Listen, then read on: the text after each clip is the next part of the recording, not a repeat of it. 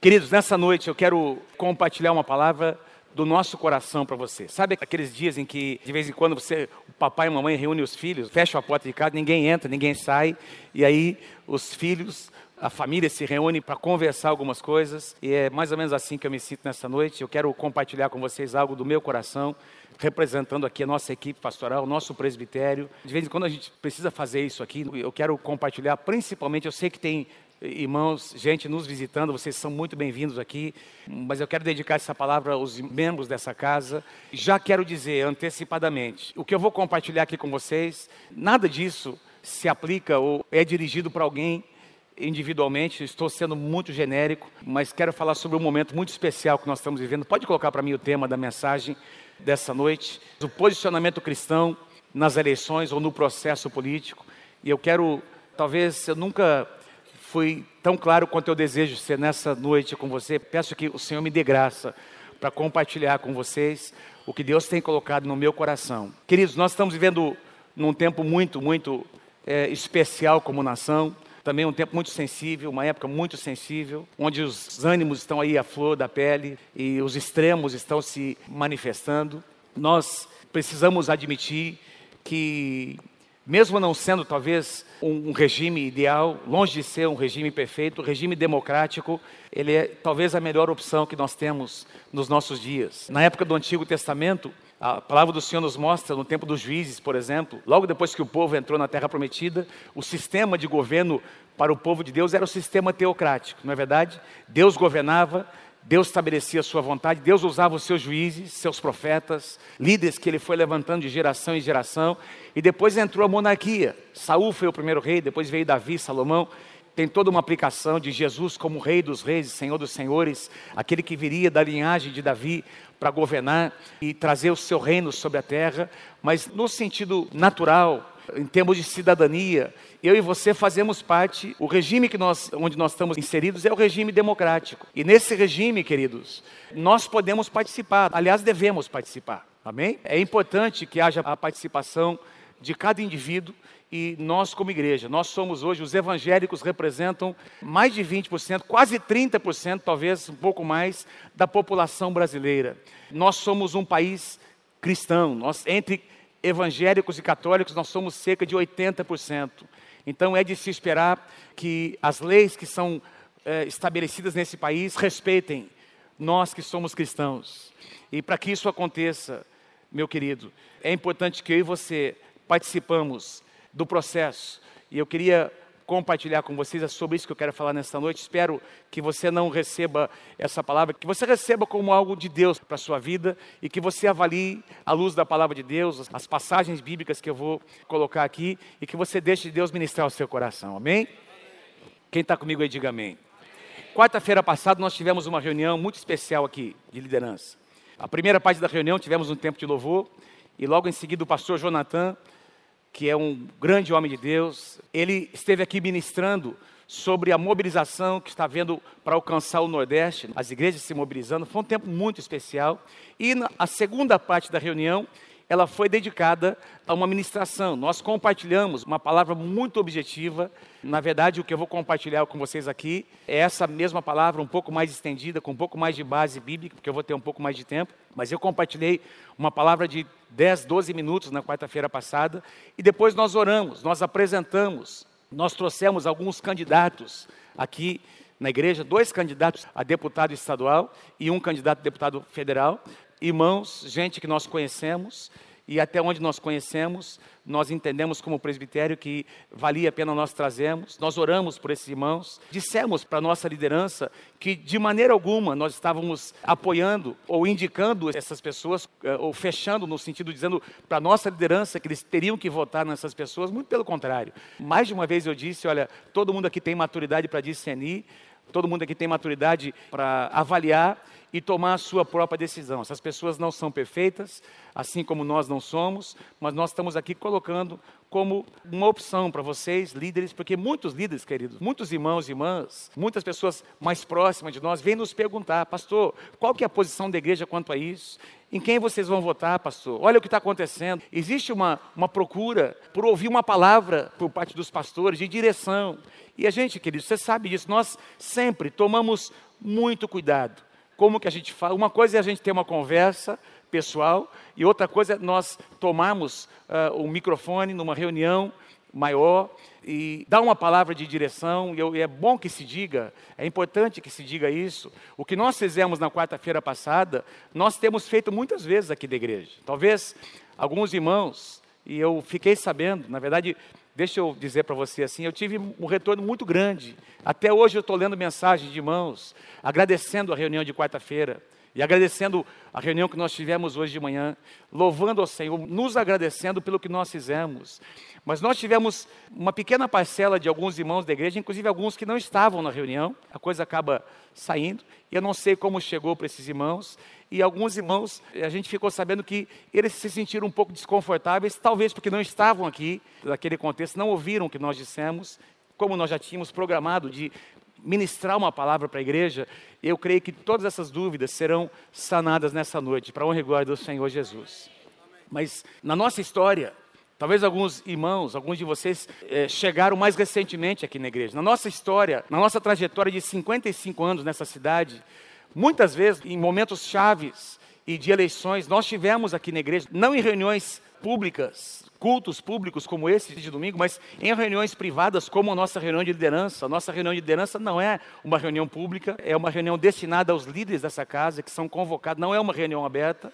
E por isso nós fizemos na quarta-feira o que nós fizemos, mas nós temos feito muitas vezes. Eu me lembro quando alguns candidatos, como o próprio Belinati, Antônio Belinati, não esse que está aqui, o, o, tio, né, o primeiro, os que estão em Londrina há mais tempo. Eu lembro quando o Sheida se candidatou, pelo PT inclusive, lá na rua Itapicurus, nós o recebemos, a liderança, para ele compartilhar as suas ideias, uma reunião à parte, o, o Nedson e alguns outros. Me lembro de um evento, vereadores, das eleições para vereadores, nós tínhamos quatro ou cinco irmãos aqui da igreja que estavam se candidatando também na reunião de liderança, nós trouxemos esses irmãos, apresentamos a liderança, demos espaço depois para eles serem conhecidos da liderança da igreja. Me lembro de uma ocasião especial em que nós promovemos aqui na igreja, fomos até criticados por isso, né? muitos elogios, mas também algumas pessoas, inclusive de fora, não entenderam. O conselho de pastores nos pediu para nós abrirmos um espaço aqui na igreja para que trouxéssemos os candidatos a prefeito. Acho que eram cinco ou seis candidatos de diversos partidos. Tinha lá evangélicos, católicos, talvez até pessoas espíritas de outras religiões. E nós montamos um painel ali no nosso salão de. Não, no, no salão nobre. E eu me lembro que o Zé Granado nos ajudou como jornalista. Não é? Diversas perguntas foram feitas. E esses candidatos foram é, para os pastores da cidade e para alguns dos nossos líderes. Então, eu quero dizer a você que nós temos tido, meus queridos, amados filhos, irmãos, membros dessa casa, nós temos tido uma participação efetiva e bastante ética no processo político na nossa cidade, no nosso país, e nós louvamos a Deus por isso. E o que nós fizemos na quarta-feira foi parte, foi parte disso que nós, dessa postura que nós temos adotado ao longo de todos esses anos. Mas eu quero resumir em sete pontos aqui, para que você entenda, pastor, qual é a posição da igreja, Nova Aliança, sobre a participação da igreja, dos evangélicos, da igreja como instituição no processo político? Então, eu quero apresentar a vocês aqui, número um, sete pontos. Número um, e eu vou comentar cada um deles rapidamente antes de nós entrarmos na palavra. Depois eu vou fundamentar a nossa visão com algumas passagens bíblicas. Cada membro pode e deve ser politicamente participativo, mas nunca em nome da igreja. Oficialmente em nome da igreja, nenhum membro dessa casa, nem os pastores, nenhum de nós, você nunca viu nós dizemos em nome da igreja que a igreja como instituição está fazendo isso ou aquilo, adotando essa ou aquela postura.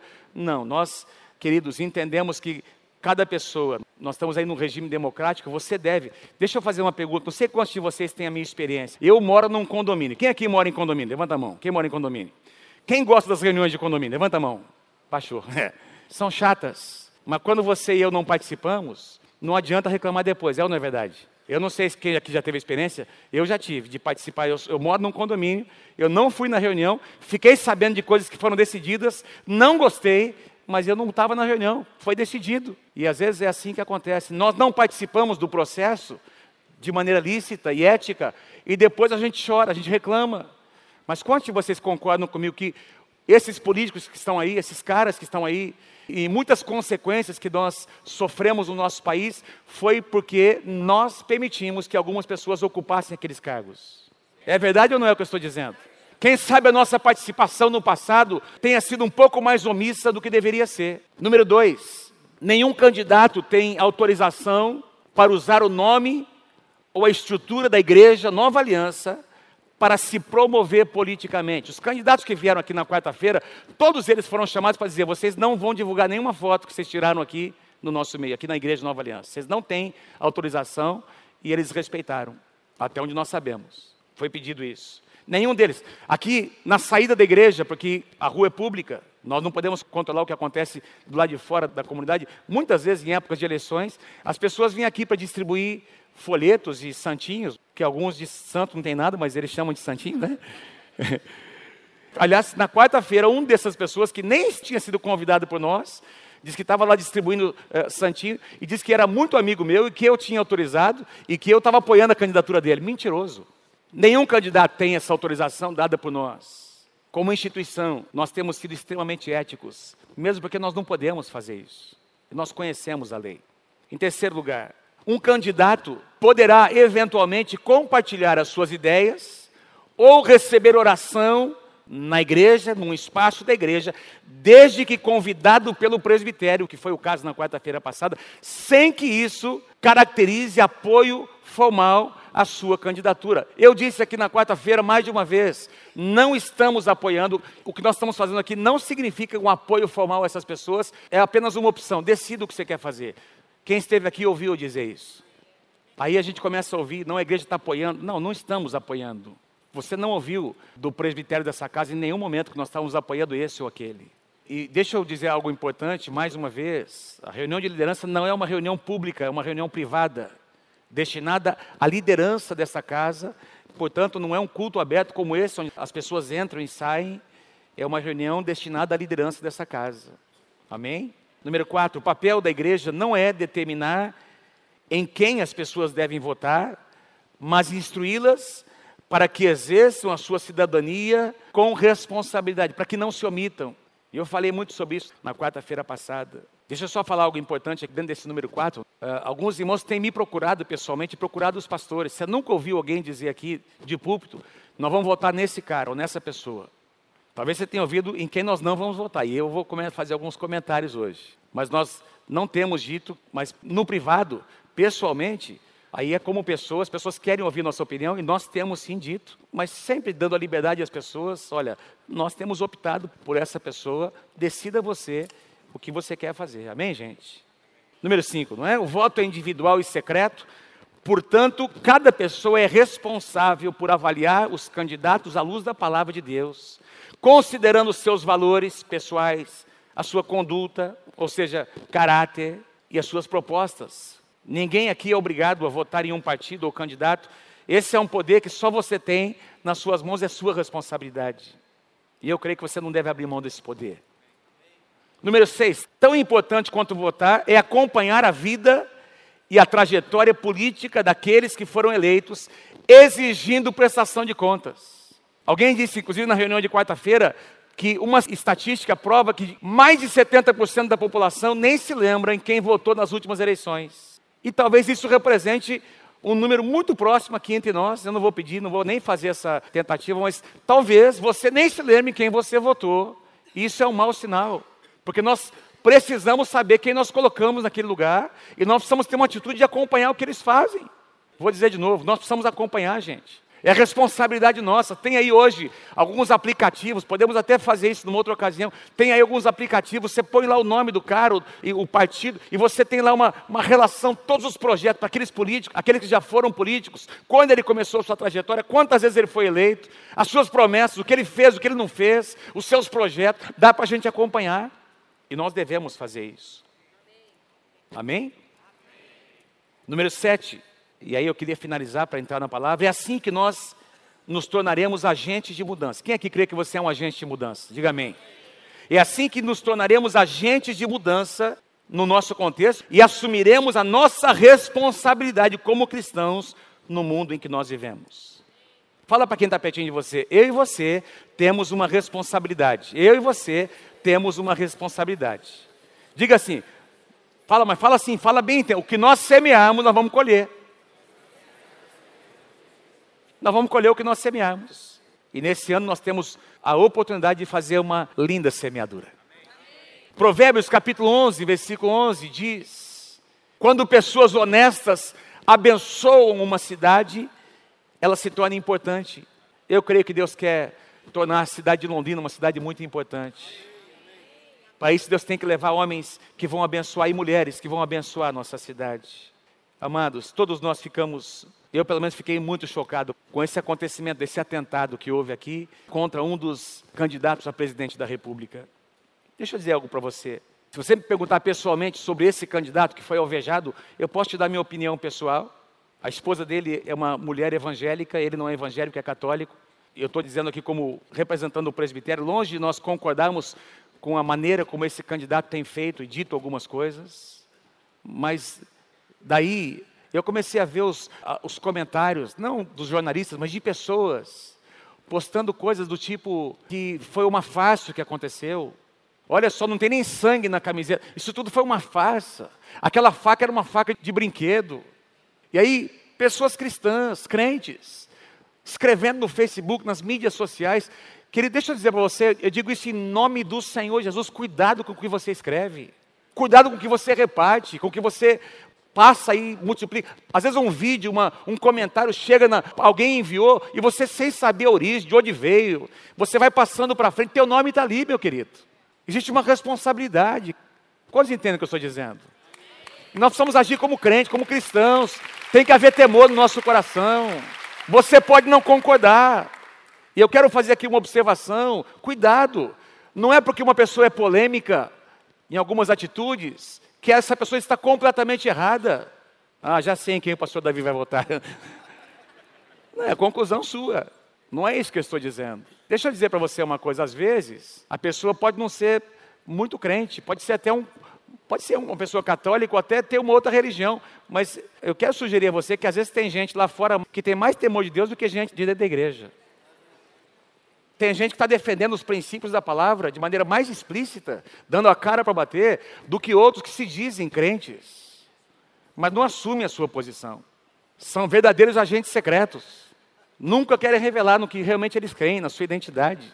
Louvado seja o nome do Senhor. Quero começar aqui compartilhando com vocês dois versículos. Eu quero, a partir dessa passagem bíblica que nós encontramos no livro de Abacuque, quero compartilhar com vocês a palavra que Deus colocou no meu coração. Abacuque foi um profeta que viveu numa época muito difícil. Não se fala muito sobre o profeta Abacuque. O seu livro, as suas profecias são apenas alguns capítulos ali na Bíblia. Ele foi contemporâneo de Jeremias. Tanto Jeremias quanto Abacuque viveram e profetizaram na época em que o povo judeu foi levado cativo para a Babilônia. Eles profetizaram sobre a miséria, sobre as consequências que viriam. Eu quero pedir que você preste atenção no que Abacuque profetizou sobre o seu povo, o povo de Deus, o povo judeu. Abacuque capítulo 1, versículos 13 e 4. Olha o que ele diz: Por que, Senhor, me fazes ver a injustiça e contemplar a maldade? A destruição e a violência estão diante de mim, a luta e conflito por todo lado. Por isso a lei se enfraquece e a justiça nunca prevalece. Os ímpios prejudicam os justos e assim a justiça é pervertida. Meu Deus do céu, parece que ele está profetizando sobre os nossos dias. Eu vou citar aqui, presta atenção nos versículos: injustiça, algumas palavras, injustiça, maldade. Queridos, nós vivemos tempo de injustiça, a maldade se multiplicando na nossa geração, destruição, violência, lutas e conflitos por todo lado, leis enfraquecidas. Os ímpios prejudicam os justos, a justiça é pervertida e a justiça nunca prevalece. Parece que estão falando sobre a época que nós estamos vivendo, queridos. E Abacuque, Jeremias, Isaías e tantos outros profetas profetizaram coisas parecidas. E a única coisa que eles podiam fazer era profetizar para tentar despertar o povo. Eles não tinham poder de mudar aquela situação. Eu e você temos. Eu e você temos o poder de escrever a história da nossa nação. Eu e você, como igreja, nós temos o poder, por meio de diversas ações, que eu vou sugerir a você algumas delas, de pelo menos interferir no destino da nossa nação. E eles enxergaram e profetizaram sobre situações que não tinham o controle, não tinham o poder para mudar. Mas eu e você podemos adotar posicionamentos bíblicos que Deus vai nos honrar. Deus vai usar o meu e o teu posicionamento para que a nossa cidade seja uma cidade melhor, para que o nosso país seja um país melhor. Diga amém se você crê em nome de Jesus. Mas sabe o que acontece, queridos? A tendência, eu tenho encontrado muitos irmãos aqui da nossa igreja desanimados. E gente até dizendo, pastor, não vale a pena, não vou nem me envolver, eu não vou nem votar, pastor. Eu não quero saber mais desse negócio. Porque a desilusão é tanta, a decepção é tão grande, tanta corrupção, tanta impunidade, que a gente fica, mas eu vou votar nesse cara, eu não sei como é que ele vai, com quem que ele vai se comprometer, se daqui a pouco ele não vai fazer as mesmas coisas, ou ela, e a gente, muitas vezes, isso acaba nos fazendo a gente retroceder, ao invés de nós participarmos do processo de maneira lícita, a gente acaba se omitindo, e aí, por causa da omissão da igreja, as pessoas que poderiam ocupar, homens e mulheres de Deus, que poderiam se levantar, serem estabelecidos em lugares chaves, eles não são colocados e o ímpio entra nesse lugar. Pessoas que não temem a Deus, e essas pessoas são determinadas. Presta atenção, querido. Essas pessoas são determinadas, elas trabalham de forma estratégica, e muitas delas têm conseguido prosperar os seus atos malignos. E nós, como nação, temos sofrido também pela nossa omissão. Também pela nossa omissão. Paulo declara em 2 Coríntios capítulo 5, versículo 20. Olha que passagem tremenda. Paulo diz assim: de sorte que nós somos embaixadores em nome de Cristo, embaixadores em nome de Cristo, como se Deus agisse, falasse, exortasse por nosso meio. A palavra embaixador, o que é um embaixador, querido? É um, nada mais é do que um representante legal. Então, o Brasil tem os seus embaixadores em dezenas de nações do mundo. Essas pessoas, esses homens e mulheres capacitados, eles representam o nosso presidente, eles representam a nossa nação, eles têm autoridade para representar, autoridade legal para representar a nossa nação em outros territórios. E é isso que Paulo está dizendo: olha, nós não somos dessa terra, nós estamos aqui de passagem e nós fomos enviados por Deus como embaixadores neste mundo, nessa terra, para representarmos o nosso Deus, para sermos Sua voz, para agirmos em Seu nome, em nome de Cristo. Você representa, não é qualquer nome, não, querido. O teu sobrenome pode até ter alguma importância, mas o nome que vale mesmo é o nome do Senhor Jesus que você representa. Você não é qualquer coisa, não. Você representa alguém muito importante. Você é um embaixador do Senhor Jesus Cristo. E o embaixador, ele age, ele atua, ele está ali, ele foi enviado para uma tarefa. Queridos, deixa eu dizer uma coisa: Deus poderia usar os anjos para fazer o que ele quer. Deus poderia fazer assim, ó, e tudo mudar, sim ou não? Ele tem poder para isso. Ele poderia enviar o anjo Miguel, o anjo Gabriel, acabar fazer uma limpeza geral aí da nossa nação, mas ele não faz isso. Não é assim que Deus age. Deus poderia usar os anjos, mas ele escolheu usar os homens, homens, pessoas comuns como eu e você, para que o seu reino seja estabelecido nessa terra. Guarde isso, querido. Sempre que um cristão se omite, não assume o seu lugar, alguém ímpio, alguém que não teme a Deus, vai entrar naquela brecha. Sabe por quê? Porque os espaços nunca vão ficar vazios. Os espaços não vão ficar vazios se não forem preenchidos por gente que conhece a palavra, pessoas com princípio. Alguém vai ocupar esses lugares e alguém terá o poder para estabelecer leis e determinar coisas que vão afetar a nossa vida, a nossa casa, os nossos filhos. Provérbios capítulo 29, versículo 2 diz: Quando o justo governa, quando um homem, quando uma mulher de Deus lavado pelo sangue de Jesus, que tem revelação da palavra. Quando essa pessoa governa, o povo se alegra, o povo é abençoado, mas quando o ímpio sobe no poder, quando ele domina, o povo geme. Tem gemido? Tem gente gemendo hoje ou não nesse país, amados? Por que é que tem gemido? O que é que está acontecendo na Venezuela? Nós estivemos na Venezuela há quatro anos atrás. Tem um povo gemendo na Venezuela. Os que governam estão massacrando o povo. E nós não queremos isso para o nosso país. Aliás, que Deus abençoe a Venezuela. Que Deus traga livramento. Nós trouxemos aqui alguns meses atrás o pastor Álvaro e a pastora Aura. Que Deus abençoe o pastor Álvaro, sua igreja, em nome do Senhor Jesus. E essas pessoas ímpias, elas fazem um barulho impressionante, elas ocupam, vão ocupando os lugares. Comentei na reunião de liderança, e acho que aqui na igreja também, alguns dias atrás. No final do ano passado foi feita uma pesquisa sobre a questão da legalização do aborto. Nós temos na nossa nação cerca de um terço da nação explicitamente quer a aprovação do aborto. Mais de 50%, não é 56, 57% são explicitamente contra a legalização do aborto. Temos aí uns 20% que estão aí, não sabem o que pensam e temos um terço apenas que quer. O Brasil é um país com 80% de cristãos que não querem, que têm que ser respeitados. Mas agora está lá no Supremo Tribunal Federal, que nem é da competência deles, tem lá a possibilidade deles votarem a favor dessa lei, porque eles se mobilizam. Os espaços não ficam vazios. Quantos entendem o que eu estou dizendo? Quem está comigo aí, diga amém. E eu quero sugerir a vocês três papéis Pastor, como é que eu posso? O que, que eu posso fazer então? Eu quero sugerir a vocês três maneiras, ou três papéis que nós devemos assumir no processo político da nossa nação. O primeiro deles, o nosso papel de intercessores. O nosso papel intercessor, orando, intercedendo. Queridos, tudo começa a mudar a partir da nossa oração.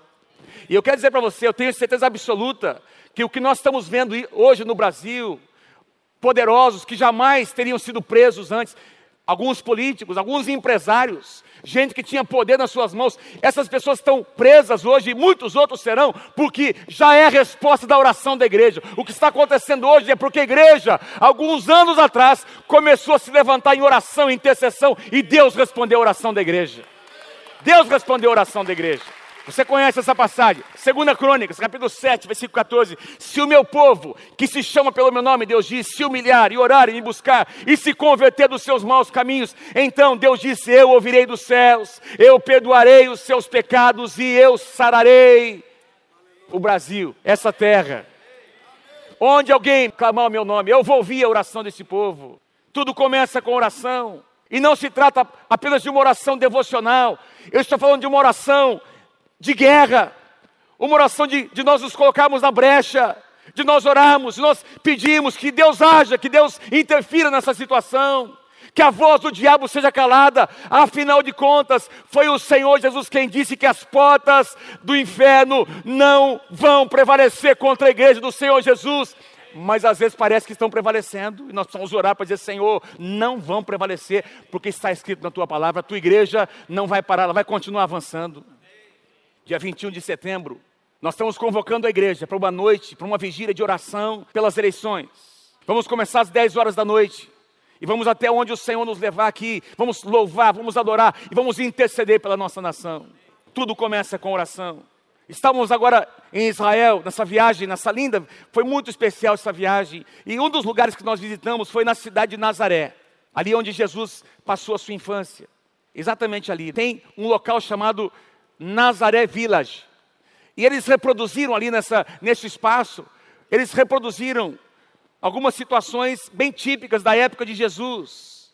Algumas casas, um curralzinho com alguns animais, uma plantação de uva, um lagar onde escavado na pedra, ali original daquela época, onde eles amassavam as uvas e tiravam ali, colhiam o suco da uva. Tem algo que nos chamou a atenção dessa vez, e eu perguntei para o vigia, o que, que, é aquela parte mais alta? E ele falou que ali é uma torre de vigia, é um lugar alto assim.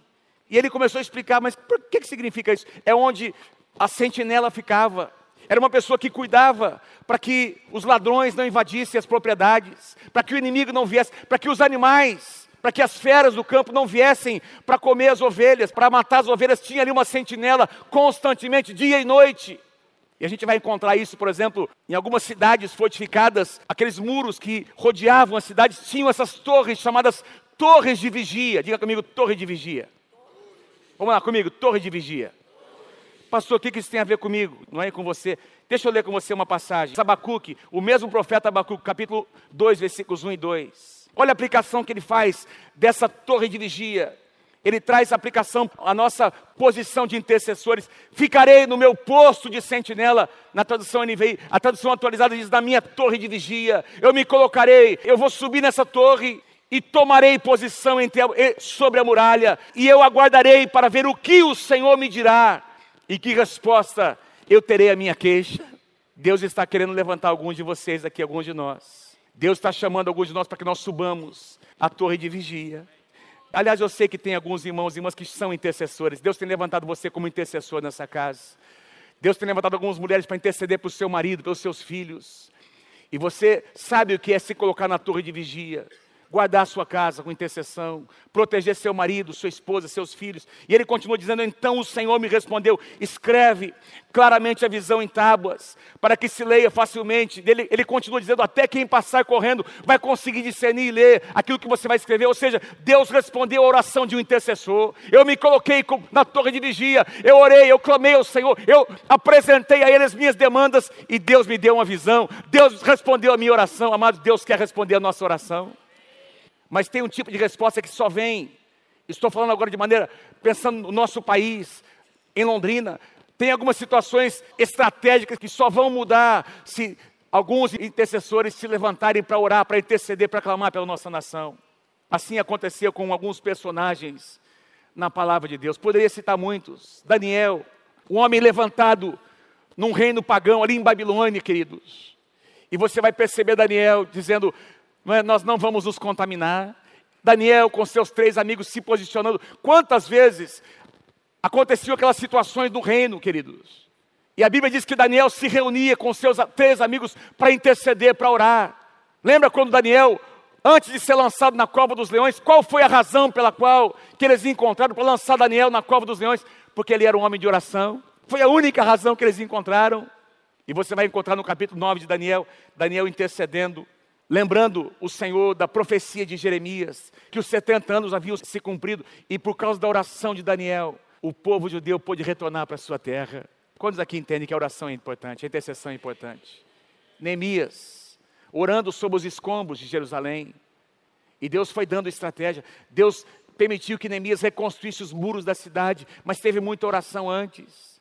Talvez o exemplo mais forte é, é o exemplo da rainha Esther, uma mulher judia, selecionada pela sua beleza para se tornar a rainha de um outro império. E ela estava ali, queridos, confortavelmente ali, desfrutando da sua posição de rainha. De repente existe uma conspiração para exterminar o povo judeu. E ela está confortavelmente vivendo ali no palácio. E o seu primo, que a havia adotado como filha, ela era órfã, ele chama Esther e diz: Olha, Deus está querendo te usar tem uma conspiração contra o nosso povo. E parece que Esther deu uma balançada. Ela não acreditou muito que seria necessário ela se envolver naquilo. E aí Mordecai disse: Olha, presta atenção. Vou te dizer uma coisa para você, Esther. Não foi só para se tornar uma bela rainha e ocupar esse lugar que Deus te levantou. Quem sabe não foi para este momento que Deus te colocou nessa posição. Presta atenção, Esther. Se você não se levantar, Deus vai prover outra pessoa, Deus vai levantar outra pessoa para agir no seu lugar mas Ele está te dando a oportunidade de cooperar. Queridos, Esther, o que, é que ela fez? Ela convocou o seu povo para orar três dias de jejum, de oração, e depois de três dias ela entrou diante do rei. O rei estendeu o cetro. O favor do rei alcançou Esther e alcançou todo o seu povo. Todo o seu povo foi preservado. E tudo começou com três dias de oração, de intercessão, de jejum. Quem pode dizer amém? Oração. A segunda maneira como nós o nosso segundo papel é o nosso papel sacerdotal e nós temos experimentado muito isso como igreja. Quero avançar aqui rapidamente, servindo a cidade. Nós não estamos aqui para sugar, para pedir coisas, nós estamos aqui para servir. Servir a prefeitura, servir a Câmara de Vereadores, servir a nossa cidade. Nós estamos aqui para servir e não para sermos servidos. Vou dizer de novo: nós estamos aqui para servir, para abençoar e não para sermos servidos.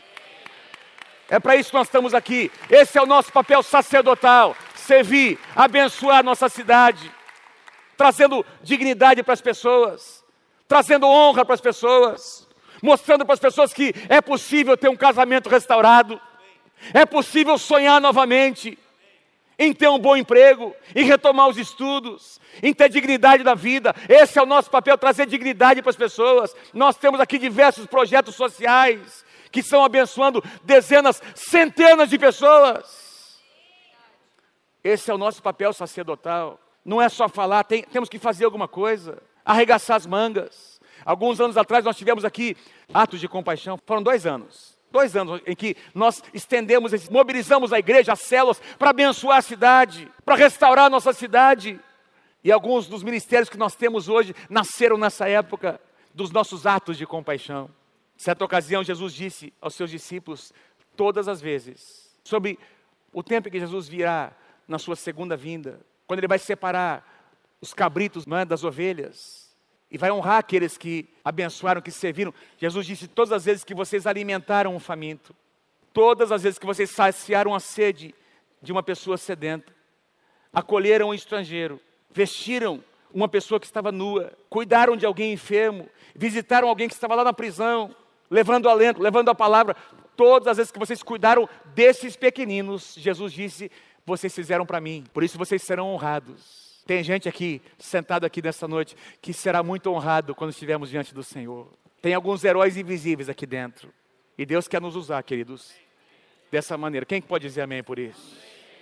Esse é o nosso segundo papel importante. A oração, o primeiro papel. Intercessores, o nosso papel sacerdotal. E último, talvez é aquele que tem maiores implicações. E talvez o maior custo é o papel profético.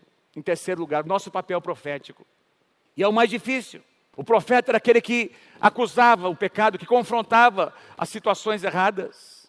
O profeta era aquele que dava sua cara para bater, que se expunha que saía da sua zona de conforto. Isaías capítulo 62, versículo 1 diz: Por amor de Sião não me calarei, e por amor de Jerusalém não vou me aquietar, até que saia a sua justiça, não é a minha nem a sua, a justiça de Deus, até que a justiça de Deus venha sobre a terra como um resplendor e a sua salvação se manifeste como uma tocha acesa.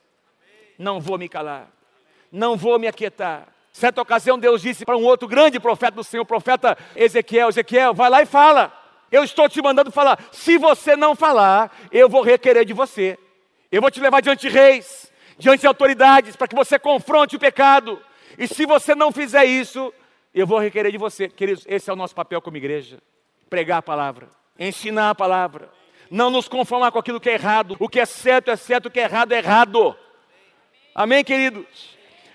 E o profeta Isaías diz: ai daqueles que invertem, que fazem inversão de valores, chamam o amargo de doce, o doce de amargo, fazem da escuridão a luz e da luz as trevas, invertendo valores. Não, nós é a palavra de Deus quem determina o que é certo e o que é errado. Nós temos um prumo, nós temos uma referência que é a palavra de Deus. E o que nós fazemos, o que nós dizemos, o que nós pregamos, o que nós ensinamos, está baseado na palavra do Senhor Jesus. Mas a maneira como nós agimos no campo político, profeticamente, é pelo nosso voto. É pelo nosso voto. A melhor maneira de você manifestar sua contestação é votando. Não ouvi nenhum amém, mas é verdade, irmãos. A melhor maneira de você manifestar sua indignação, no bom sentido, é votando. Quem aqui está indignado com algumas coisas? Levanta a mão. Quem aqui está muito indignado? Você está assim, igual eu. Estou indignado, irmãos. Levanta a mão, assim. Como é que a gente vai manifestar? O que, que nós vamos fazer com isso? Além de orar, interceder, além dos nossos atos de justiça, as nossas ações sociais, que é o nosso papel sacerdotal, qual é a outra maneira? É o nosso papel profético. Nós temos o direito, de maneira ética e lícita, de protestar por meio do nosso voto. Pastor, mas como é que eu posso? Como é que eu posso encontrar um candidato? E eu coloquei aqui algumas perguntas, porque se você souber selecionar em quem não votar, você vai eliminar quase 90% dos que estão aí. Vai ficar mais fácil. 90% não digo, mas pelo menos 80%. Você já vai dizer, esse aqui não, não dá. E eu quero sugerir a você algumas perguntas que você deve fazer para você mesmo, investigando. Esse candidato ou candidata, ele tem um passado limpo? Qual é a sua história? Qual é a história desse candidato? Ele é réu em algum processo? Ele tem uma, a sua ficha limpa? Ou é limpa ou não é limpa. Se não é limpa, é suja. Amém, queridos? Quem está comigo, diga amém. Diga assim, ou está limpo. Vamos lá comigo. Ou está limpo, ou está sujo. E se está sujo, comprovadamente, eu não estou dizendo uma acusação que não foi julgada, estou dizendo alguém que passou por um processo, foi acusado e está hoje reconhecido como réu perante a justiça, ficha suja. Aí o cara tem uma conversa boa, e daí que tem uma conversa boa? É uma pessoa cristã, pelo menos temente a Deus. Por que eu coloquei? Porque tem gente que não é cristão, não é um crente em Jesus, convertido, mas ele é temente a Deus. Tem algumas pessoas que são mais tementes a Deus do que alguns que se dizem crentes. Eu disse aqui hoje de manhã, eu acho que é verdade. Tem alguns empresários que não querem contratar crente, porque tem cada crente sem vergonha, safado, que não gosta de trabalhar. E se diz crente. O cara é até batizado no Espírito Santo. mas não deixa o Espírito Santo agir nele. Ele quer chegar mais tarde, sair mais cedo. Ele começou a trabalhar hoje, daqui a três dias está pedindo vale. Eu não estou generalizando, creio que a maioria são pessoas honestas, mas tem gente que tem mais temor de Deus do que algumas pessoas que frequentam as igrejas. Vamos avaliar, vamos fazer perguntas. O que, que essa pessoa pensa sobre uh, o tema família? Quando eu digo família, estou dizendo um homem e uma mulher que se casam e têm filhos. Esse é o padrão de família do reino de Deus, que a Bíblia estabelece. Qualquer outra coisa é alguma coisa. Respeito, precisamos respeitar as opções das pessoas, cada um faz a sua opção, nós respeitamos, mas nós não concordamos. Nós respeitamos, não é nisso que nós acreditamos. Nós acreditamos na família do ponto de vista de Deus. E ponto final.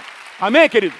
O que, que essa pessoa pensa sobre a legalização do aborto? Ah, não, mas tem que entender, pastor. É um caso de. Como é que ele diz lá? É ah, larga a mão. Saúde pública. Larga a mão, meu filho. Aborto é assassinato. É, basta a gente fazer uma pergunta assim, essa pessoa que defende essa tese, a gente tem que perguntar, rapaz, pensa se a sua mãe tivesse achando isso na época que você foi gerado, você não estaria aqui se ela tivesse feito um aborto. Aborto é assassinato, meus irmãos. Só Deus tem o poder de dar vida e só Ele tem o poder para retirar a vida. Esse poder pertence ao Senhor Jesus. Nós não temos o direito. Quem está comigo, diga amém alguns candidatos sendo questionados, e aí ah, não dá uma resposta, sai pela tangente. Não, porque. Não, ah, porque não sei. Então, você crê ou não crê? E a pessoa não responde. Quem está comigo aí, diga amém. Quem tem? Quantos entendem? A legalização, o que, que essa pessoa pensa sobre a legalização das drogas? Ah, começa com a maconha, irmão. Daqui a pouco é legalização de cocaína. E o que vier mais. Já que nós não podemos controlar, vamos legalizar. Já que nós não damos conta de ter trabalhos sociais e uma, uma atitude por parte da nós como nação. Então, qual que é a tese? Vamos legalizar? Não, espera um pouquinho. Isso define o perfil do candidato no que ele crê, no que ele acredita. Nós cremos que a igreja é uma resposta para curar. Tem gente aqui que foi curada das drogas, que foi liberta pelo poder do sangue do Senhor Jesus Cristo. A igreja é a solução. A palavra de Deus é a solução. Essa pessoa está envolvida em corrupção, em processo, já falei sobre isso. O candidato pertence a que partido político? Atrás de cada partido tem uma ideologia. O que ele pensa sobre a ideologia de gênero? Deixa eu explicar um pouquinho mais. A palavra ideologia, vocês estão comigo aí, gente? Quem está achando que está sendo bom isso aqui? Tem, quem acha que está sendo. Oh, que bom, que bom. Obrigado, vocês me, me ajudam assim, né? Eu sei que não é fácil tocar nesses temas, mas eu espero que vocês entendam o nosso coração. A palavra ideologia significa um conjunto de valores, ideias, pensamentos e doutrinas de um indivíduo ou de um grupo que determinam as suas ações sociais e políticas. Por exemplo, deixa eu dar um exemplo aqui. Cada partido tem uma ideologia por trás que norteia as suas ações, a sua doutrina, no que eles, onde eles querem chegar. Como, eu pergunto a vocês, como um cristão poderia votar em um partido que se baseia numa ideologia socialista, marxista ou comunista, porque nós estamos falando de uma ideologia que é totalmente ateia, que não acredita no Senhor Jesus Cristo e é contrária à fé cristã. Como? Como, meus irmãos? Presta atenção no que eu vou dizer. Eu escrevi uma coisa aqui que eu nem disse hoje de manhã. Em todos os países em que esses regimes foram socialistas, comunistas, enfim, foram adotados, a igreja passou a ser perseguida em todos eles. Presta atenção. Não sejamos ingênuos. Por favor, meu irmão. Não sejamos ingênuos. O que é? Eu estive na Venezuela há quatro anos atrás com a pastora Mônica. Eu estive em Cuba há dois anos atrás. Meu irmão, você quer ver o povo sofrido? Começou com uma, propostas lindas. Um homem, uma pessoa carismática, conseguindo incendiar o coração e convencer as pessoas de mentiras. E o resultado é o que nós estamos vendo hoje. Vamos abrir nossos olhos, amados. Em nome do Senhor Jesus. Eu quero dizer para você, eu votei no Lula. Na primeira eleição que ele foi, eu votei no Lula. E eu me arrependo até o último fio de cabelo que eu tenho hoje. Porque hoje eu tenho um conhecimento que eu não tinha naquela época. Vamos abrir nossos olhos, amados. Em nome do Senhor Jesus. Em nome do Senhor Jesus. Ideologia de gênero, o que, significa literalmente? O que, eles propõem? A sexualidade humana é o resultado de construções sociais e culturais e não de um fator biológico é que eles sugerem? Existe uma multiplicidade dos gêneros E os seres humanos nascem neutros e podem, ao longo da vida, escolher e assumir a identidade de gênero com a qual mais se identificam. Isso aqui é uma coisa diabólica, maligna. A minha Bíblia diz que o pai e a mãe precisam incutir nos seus filhos a palavra de Deus. Cadê a figura do pai para trazer afirmação para o menino? Cadê a figura do pai para trazer afirmação? Do pai que eu digo, o pai é uma pessoa muito importante na definição da sexualidade da criança. Deus está levantando nesses dias homens e mulheres presentes dentro da sua casa, que trazem identidade para os seus filhos. Como é que nós vamos ouvir, queridos, que agora o menino não pode mais brincar de carrinho, a menina não pode mais brincar de boneca, não são proibidos, porque, porque nós não temos o direito de formar, de dizer que eles são meninos ou meninas. Nós temos o direito sim. É claro que nós temos o direito. Nasceu macho. É macho. Quando Deus criou Adão e Eva, diz que ele, macho e fêmea os criou. Foi Deus que não criou nada no meio e nada além. Um homem e uma mulher é a base da sociedade, base do plano de Deus. É desse homem dessa mulher que nasceu uma família, filhos vieram, e esse é o padrão de Deus para a humanidade. Qualquer coisa além disso é uma aberração. Respeitamos as escolhas, mas não significa que nós concordamos. E nós vamos nos posicionar. Vamos nos posicionar dizendo: nós não aceitamos, nós não aceitamos essa proposta. Pastor, você nunca falou desse jeito? Nunca falei. Tem pastores hoje pregando, tem pastores nesses dias, nesse ano, Deus está mobilizando a igreja. Nós fazemos parte do MFI, são cerca de 350 pastores. Participamos de uma comunhão de igrejas, uma, uma, um network de igrejas, das maiores igrejas do Brasil. Os pastores no Brasil estão assumindo uma postura mais explícita, por quê? Porque a necessidade pede. O que está acontecendo, os desmandos da nossa nação, o que está acontecendo hoje exige de nós uma postura profética um, esse é o nosso papel profético para trazer cura para nossa cidade e para nossa nação. Efésios capítulo 5, versículo 11 diz: Paulo diz assim: E não sejais cúmplices nas obras infrutíferas das trevas, antes, porém, o que? Reprovai-as. Isso aqui exige uma postura profética. Eu não concordo, eu não aceito. Se eu tiver que perder o meu emprego, eu vou perder meu emprego.